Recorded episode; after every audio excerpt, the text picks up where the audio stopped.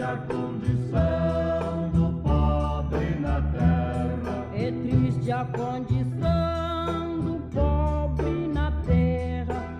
Rico quer guerra, pobre vai na Olá, guerra. meu nome é Carlos Albuquerque Lemos, aluno da Uninter, Polo Vila Mariana, em São Paulo. Sou do curso de Bacharelado em Letras, pertencente à área de Linguagens e Sociedade. O tema do podcast de hoje é Maria Carolina de Jesus, a poetisa negra.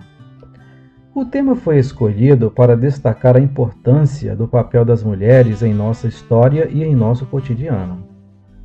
Temos inúmeros exemplos de mulheres notáveis, cujos saberes e atitudes contribuíram ou ainda contribuem para diversas transformações em nossa sociedade. Infelizmente, muitas dessas mulheres foram esquecidas, mas precisamos fazer esforços para resgatar o papel que elas tiveram em nossa sociedade e em nossa história. Carolina Maria de Jesus nasceu em Sacramento, interior de Minas Gerais, em 1914. Era neta de escravos e sua mãe era uma lavadeira analfabeta. Aos sete anos, com a ajuda de uma das freguesas de sua mãe, ingressou na escola, tendo cursado apenas a primeira e a segunda série do ensino fundamental. Apesar do pouco tempo de estudo, Carolina logo desenvolveu o gosto pela leitura e pela escrita. Em 1930, a família mudou-se para Franca, no interior de São Paulo, onde Carolina trabalhou como lavradora e doméstica. Em 1948, ela se mudou para a favela Canindé, que faz parte da região central da capital de São Paulo. Carolina sonhava em ser escritora e, para isso, catava no lixo cadernos usados e usava as folhas em branco para escrever. Em 1941, ela foi até a redação do jornal Folha da Manhã e levou um poema. No dia 24 de fevereiro, seu poema e sua foto foram publicados no jornal.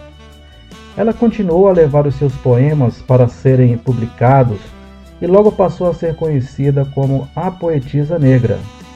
Em 1960, o Diário de Carolina, que contava a sua vida na favela Canindé e fazia uma denúncia de exclusão social, foi publicado com o título Quarto de Despejo Diário de uma Favelada.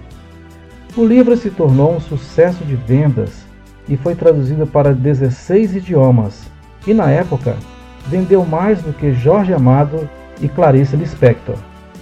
Por causa desse sucesso de vendas, Carolina pôde comprar uma casa e sair da favela em que vivia. Escreveu também os livros Casa de Alvenaria, Diário de uma Ex-Favelada, Pedaços de Fome e Provérbios, além de dezenas de poemas. Infelizmente, Carolina Maria de Jesus não se beneficiou do sucesso e não demorou a voltar à condição de catadora de papel, mudando-se para o bairro de Parelheiros, em São Paulo, época em que ficou praticamente esquecida, vindo a falecer em 13 de fevereiro de 1977. Em sua homenagem, a biblioteca do Museu Afro Brasil recebeu o nome de Biblioteca Carolina Maria de Jesus.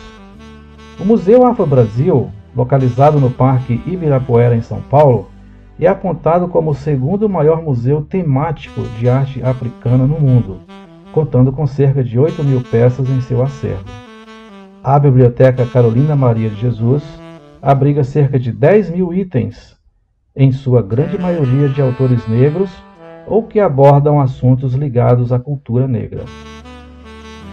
Eu me despeço por aqui, agradecendo a sua audiência e lhe convidando a discutir sobre o papel tão relevante da mulher na nossa sociedade e como podemos resgatar a memória das mulheres que contribuíram para importantes transformações sociais, mas que caíram no esquecimento.